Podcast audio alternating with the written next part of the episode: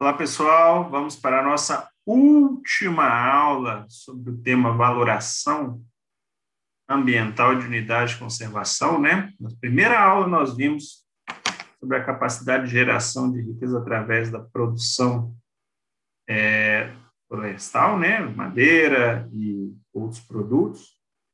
Falamos na segunda aula sobre os serviços ambientais prestados pelas unidades de conservação né, em especial dois muito relacionados à geração de renda, que é a sequestro de carbono e manutenção dos recursos hídricos para geração de energia hidrelétrica, principalmente, mas também os outros quatro tipos de usos consultivos.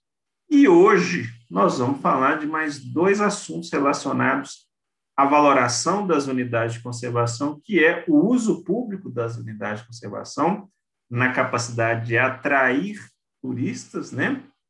E também a questão das compensações fiscais para os municípios que abrigam as unidades de conservação.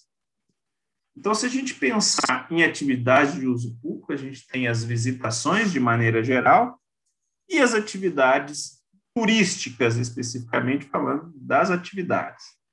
Então, é, o, as unidades de conservação, principalmente aquelas monumento natural e parques, elas têm como é, a, a objetivos conciliar ali a preservação com a visitação, né? Os parques especificamente também realização de pesquisas científicas. Mas esses dois tipos de unidade de conservação estão muito relacionados com atrativos turísticos ou atrativos de visitação, né?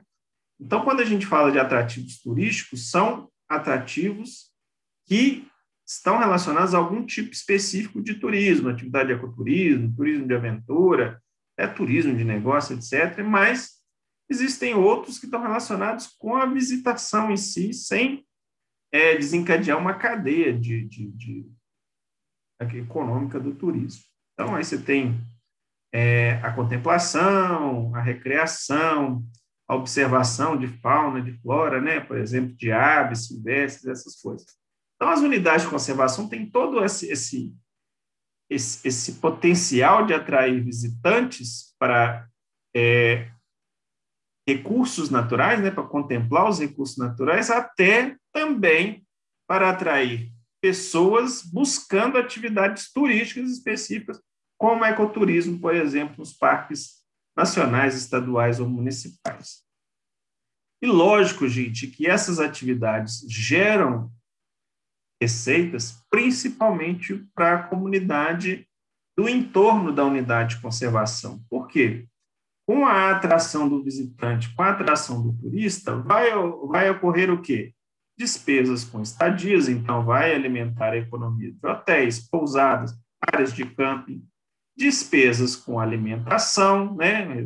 movimenta restaurantes, bares, mercearias, etc. Despesas até, ó, receitas com transporte, né? transporte público até aquela área, transporte de que de translados entre os hotéis e a, e a unidade de conservação. Esse transporte tem um impacto ainda na manutenção dos automóveis, na geração de, de, de empregos na, na parte de, de, de, motoristas e também na questão do, do, da venda de combustível para esses veículos que fazem os translados. Ainda na área de, de vestiários souvenirs também, então, muito importante essa coisa do, do artesanato local. Opa, tem um erro aqui, gente. Artesanato é com isso, por favor. Artesanato local, souvenirs, equipamentos para o ecoturismo, equipamentos para uma caminhada, né? E ingressos e taxa de visitação, aí sim é recursos para o próprio é, para a própria unidade de conservação, tá, gente? Então, é, essa atividade de uso público, essa coisa, tem todo um lado é, comercial, né, porque movimenta a economia do entorno e também gera receita para a unidade de conservação, porque tem taxas de ingresso, taxas de visitação, taxas até de exploração comercial um restaurante dentro da unidade de conservação, é possível ser, ser feito esse tipo de concessão de uso comercial de uma área de conservação, mas também tem um lado da, do benefício do bem-estar, né? A pessoa chega à unidade de conservação e lá ela tem um bem-estar espiritual, um bem-estar de, de, de, contemplação. É um lugar, às vezes, para interação social, então há encontro de pessoas ali praticando atividades em conjunto. Então, todo esse lado que não tem valor econômico, mas também é importante para justificar a importância das unidades de conservação para este fim de uso Então, é, esse impacto econômico gerado pelas unidades de conservação com relação ao uso público tem três fatores que influenciam diretamente esse impacto econômico. O número de visitantes, logicamente, né? quanto mais gente, mais gente trazendo dinheiro, mais aquece o comércio, mais impacta a unidade de conservação também, né? A gente tem que medir isso, o impacto do visitante na unidade de conservação. Isso tem que ser pensado para que o recurso natural não seja degradado tem que ser pensado em termos de, de capacidade de, de suporte da, da, da, cidade, né? Por exemplo, consegue abastecer com água essa, essa, essa chegada de turistas que geralmente está relacionados a períodos de férias escolares ou feriados prolongados, né? Isso tudo tem que ser medido.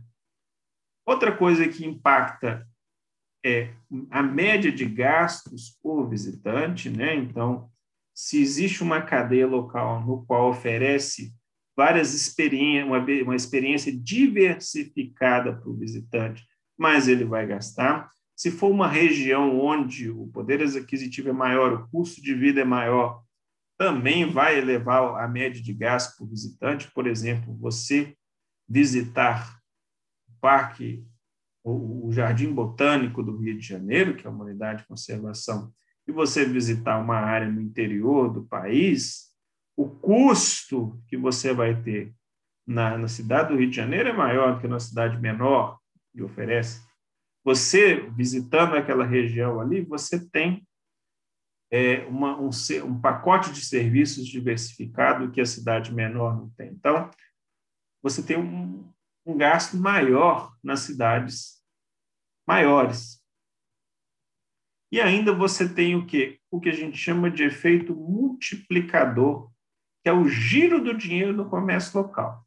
Então, se você tem um comércio local muito diversificado, o dinheiro do turista para na mão do guia, mas o guia vai passar esse dinheiro em vários pontos do comércio, esse dinheiro vai para outra cadeia do comércio. É diferente, por exemplo, uma cidade muito pequenininha, onde você só tem a venda da esquina para poder gastar o dinheiro e a pousada, uma ou duas pousadas que também compram da venda da esquina. Então, se o dinheiro gira menos, o impacto dele é menor, porque ele passa na mão de menos pessoas, menos pessoas dependem desse dinheiro. Mas se uma cidade maior que oferece mais serviços numa rede de prestação de serviços mais complexa, o efeito multiplicador daquele dinheiro do turista chegando é maior, porque esse dinheiro vai circular mais na cidade e mais pessoas vão depender, né? são os empregos indiretos relacionados àquela atividade econômica. Então, o impacto econômico depende dessas três variáveis aí. Ok? Então, existe até essa questão do efeito multiplicador, né? Que regiões rurais até 50 mil habitantes é 1,3, e o peso vai só aumentando à medida que o quê? Que as cidades então, tem um comércio mais complexo. Muito bem, se a gente pensar a estimativa de gastos por visitante, que é um ponto importante daquela conta, a gente tem as médias aí, né, com relação às cidades. Lógico que cidades maiores o custo é maior, cidades menores o custo é menor, cidades menores o custo é menor. Então, esse estudo aqui é, estruturou as cidades em quatro grupos, né? Cidades menores no grupo A e as capitais, os grandes centros, no grupo D. E aí a gente tem uma média de gastos por visitante por dia, né, por pernoite que a gente fala, sendo que a média numa região rural, né, de menor gasto, na faixa de 80 reais por pernoite, incluindo o que, gente? Hospedagem, alimentação, algum custo, alguma despesa ali no comércio local, despesa com translados e alguma atividade de entretenimento ali, um showzinho, um cover que ele paga, um, um, alguma outra coisa que ele usa ali para poder pagar, além de alimentação, hospedagem e translados. Então, se a gente pensar, olha só, a média de gastos vai variar com as cidades, né? E também com o poder aquisitivo das pessoas. Mas se a gente pensar nisso aí, ó, olha o que se, por pessoa, o que já movimenta. E se a gente pegar essa conta por pessoa e fazer uma multiplicação do tanto de pessoas, que é o primeiro lá, o número de visitantes, ele é muito grande nas unidades de conservação. Então, as unidades de conservação que permitem a visitação são muito frequentadas, principalmente aqui no Brasil, que tem muitos é, atrativos naturais dentro de suas unidades de conservação que atraem muitos turistas. Então, a gente tem uma grande quantidade de turistas, né? sendo que a grande maioria delas vão para os parques, porque são as que têm a melhor estrutura e que têm maiores atrativos para a visitação. E aí, a gente tem os papéis das contribuições econômicas. Aqui a gente tem três tipos de medir esses, esses impactos econômicos. Esse primeiro aqui é o mais pessimista, ou seja, aquele que imagina que vai ter menos é, movimentação do dinheiro, menor impacto, e o tipo 2 aqui é o mais otimista, onde coloca todas as variáveis no melhor cenário possível para o visitante fazer, colocar o dinheiro lá e esse dinheiro rodar. Então, se a gente colocar isso em termos de milhões de reais, né, a gente tem que, a, a, num pior cenário, a, as atividades de turismo dentro das unidades de conservação movimentam em torno aí, ó, de 2 a 3 bilhões. E no melhor cenário, onde crescimento econômico do país, poder aquisitivo alto, melhor estrutura para as unidades de conservação, isso gira aí na casa dos 6 milhões, 6 bilhões de reais. Então, é muito dinheiro que gira em torno do turismo dentro das unidades de conservação. Lembrando que apenas uma pequena parte desse recurso fica para a unidade de conservação né, a grande maioria desse recurso fica com a comunidade do entorno. Isso é ruim, Gustavo? Isso é ótimo, porque se a unidade de conservação é, é motivo de renda para as pessoas, as pessoas vão querer preservar aquela unidade de conservação. Então, se a gente pensar aqui ó, nessa questão de que a capacidade de receber turista ela varia em função da infraestrutura disponibilizada pela unidade de conservação. E a gente falou lá nas primeiras aulas, as unidades de conservação nem todas têm uma infraestrutura adequada para prestar o seu serviço e até ganhar dinheiro com isso. A gente tem um cenário muito ruim de que apenas 18 das 67 parques nacionais é, que existem no Brasil têm potencial para receber turista adequadamente. Então, o que eu digo é que Todos os 67 têm atrativos naturais que favoreceriam a chegada de turistas para movimentar a economia local e fazer com que as pessoas valorizem mais as unidades de conservação. Porém, né, apenas 18 têm infraestrutura adequada para prestar esse serviço. Os outros ainda estão na fase de potencial, ou seja, poderiam arrecadar muito mais se tivessem um pequeno investimento na estrutura adequada, com estrutura para receber esses turistas e gerar a economia local. Então, mais um motivo da gente é, é, é pensar em, em, investir melhor nas unidades de conservação do país. Então, se a gente pegar é, um dado de 2010, um estudo feito em 2010, projetando, 2009, desculpa, projetando o que se é, o número de visitantes atual em 2019 ele tinha aferido em nos 18 parques com estrutura, o que que aconteceu? Você tinha uma média aí de 4 milhões de visitantes no ano de 2019. Mas ele fez uma projeção de que se a estrutura melhorasse, se a gente tivesse 49 parques nacionais em 2016, com projeção para sete anos, a gente levaria esse, esse patamar aí para cerca de 13, né? aumentando a estrutura para todos os parques, mas a gente elevaria isso para quase 14 milhões. Então, ou seja, 4 milhões é o que tinha em 2019, e ele projetava que, se tudo corresse bem, a gente tinha em 2016 um potencial para elevar esse número para 14 milhões. Muito bem. E o que, que aconteceu em 2016? Na verdade, a gente elevou significativamente o número de visitantes nos parques nacionais, mas esse número parou aqui na casa do quê? Dos 7 milhões. Então, a gente tinha um potencial de crescimento de 4 para 14, porém, o que se realizou, de fato, foi uma elevação de 4 para apenas 7, ou seja, ainda há um potencial enorme para a visitação no país, nos parques nacionais. Né? E se a gente pegar essa tabela aí de potencial econômico do turismo, não só em parques, mas em outros tipos de unidade de conservação que permitem a visitação, todas essas aqui, né, a gente tem uma possibilidade, olha só, de muita. A gente pegar o cenário mais é, é, mais conservador, ou seja, aquele que prevê o mínimo, o menor potencial de arrecadação, olha só, se a gente pegasse tudo aqui em 2016, a gente teria na casa dos 380 bilhões aqui de arrecadação. E com isso eu digo que hoje a gente teria um potencial muito maior de explorar, não explora porque não tem investimento em infraestrutura e as comunidades locais não se aproveitam desses, desses benefícios e acabam não aderindo à proposta da unidade de conservação, podendo levar até a degradação daquela unidade de conservação. Perde a comunidade local.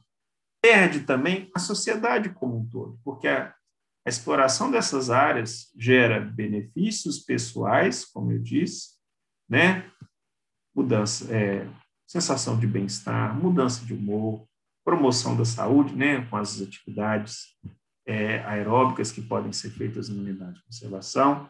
Tem benefícios sociais, como, por exemplo, convivências comunitárias entre pessoas ali, e também os próprios benefícios ambientais com os visitantes, né? Questões sobre percepção ambiental, educação ambiental, tudo isso é trabalhado dentro das unidades de conservação quando se tem os visitantes. Se não tem os visitantes, não dá para fazer nada disso. Então, gente, a exploração das atividades de uso público, ou seja, visitação, gera benefícios para o próprio parque, com ingressos, gera benefícios para a comunidade, o entorno melhor, é quem mais lucra com isso. Indiretamente, o parque também lucra com isso, porque a comunidade abraça a conservação do parque, que é o ganha-pão dela, ganha o visitante também com todos esses benefícios que não são mensuráveis. Muito bem. Além disso, há a possibilidade até do município que tem e que, que abriga essas unidades de conservação de obter recursos com isso, que são o quê? A repartição de receitas tributárias estaduais e federais ao município. Então, a gente sabe que o ICMS, o município arrecada e repassa parte para Estado e União. Só que existem, em alguns estados, a política do ICMS ecológico, ou seja, parte do dinheiro fica no município, que deveria ir para, as instâncias de gestão superiores, mas fica no município só porque o município é, desempenha é, ações de desenvolvimento sustentável. E uma das ações de desenvolvimento sustentável previstas nessas legislações de ICMS verde ou ICMS ecológico é a manutenção de unidades de conservação e também de terras indígenas. Em vários outros, como, por exemplo, é, controle de queimada, coleta seletiva, educação, ações de educação ambiental, etc. Mas, como a aula de unidade de conservação, a manutenção de unidade de conservação tem benefícios também para os municípios. E isso varia de estado para estado, inclusive existem estados que não têm nem essa política de CMS ecológico prevendo unidades de conservação. Então, se a gente pegar aqui, ó, Minas Gerais, meio por cento é devolvido ao município só porque ele mantém unidades de conservação ali. Enquanto que, por exemplo, no estado de Rondônia, 5%. Então, cada estado, de acordo com a sua possibilidade de renúncia fiscal, lógico. Se a gente pegar agora só a questão do ICMS ecológico voltado para a unidade de conservação, descontando todas as outras possibilidades, é, isso varia muito entre os, os estados, o quanto que você consegue arrecadar, cada município consegue arrecadar ali. Então, por exemplo, no estado do Acre, em 2016, era possível o quê? Fazer uma arrecadação na casa de 12 milhões de reais entre os municípios só por, por manter aquilo ali. Então, é um dinheiro significativo. Se a gente pegar, por exemplo, o estado de Goiás, os municípios conseguiram arrecadar, pela manutenção das unidades de conservação, 164 milhões de reais de volta só por manter a unidade de conservação ali.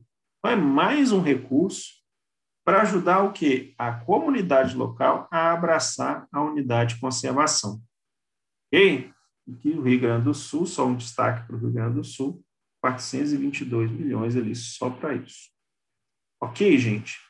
Então, é, a gente resume essa história da valoração das unidades de conservação da seguinte maneira: as unidades de conservação, todas elas, vão gerar impactos econômicos positivos. Parte desses impactos econômicos a gente consegue mensurar em reais, e isso gera uma renda real ali. Outros não dá para mensurar em, em dinheiro, e outros dá até para mensurar, mas ainda não são incorporados como objeto para investimento nas unidades de conservação, como, por exemplo, manter o regime dos corpos Cada unidade de conservação, gente, em sua região, vai ter atributos que vão valorizar aquele, aquela unidade de conservação para as comunidades locais, como, por exemplo, a questão do ICMS, eu acabei de falar para as prefeituras, o turismo, né, para as comunidades locais. Então, tudo isso varia de região para região. Tá? E as várias unidades de conservação têm um potencial enorme de gerar renda, mas ainda precisam de infraestrutura para poder atingir esse potencial. Então, a gente acaba perdendo a oportunidade de gerar receita para a comunidade, para ela abraçar a unidade de conservação, mas por falta de estrutura o visitante não vem, e se ele não vem, ele não gasta naquela comunidade. E, ao fazer todo esse papel de valoração ambiental, a sociedade vai tomar mais consciência dos serviços ambientais prestados pelas unidades de conservação e também pelas áreas com cobertura vegetal nativa, ao prestar todos esses serviços ambientais que a gente falou aqui nessas três últimas aulas. Joia, gente? Encerramos aqui o nosso assunto sobre valoração ambiental de unidades de conservação. E é isso aí. Grande abraço para todo mundo. Até mais.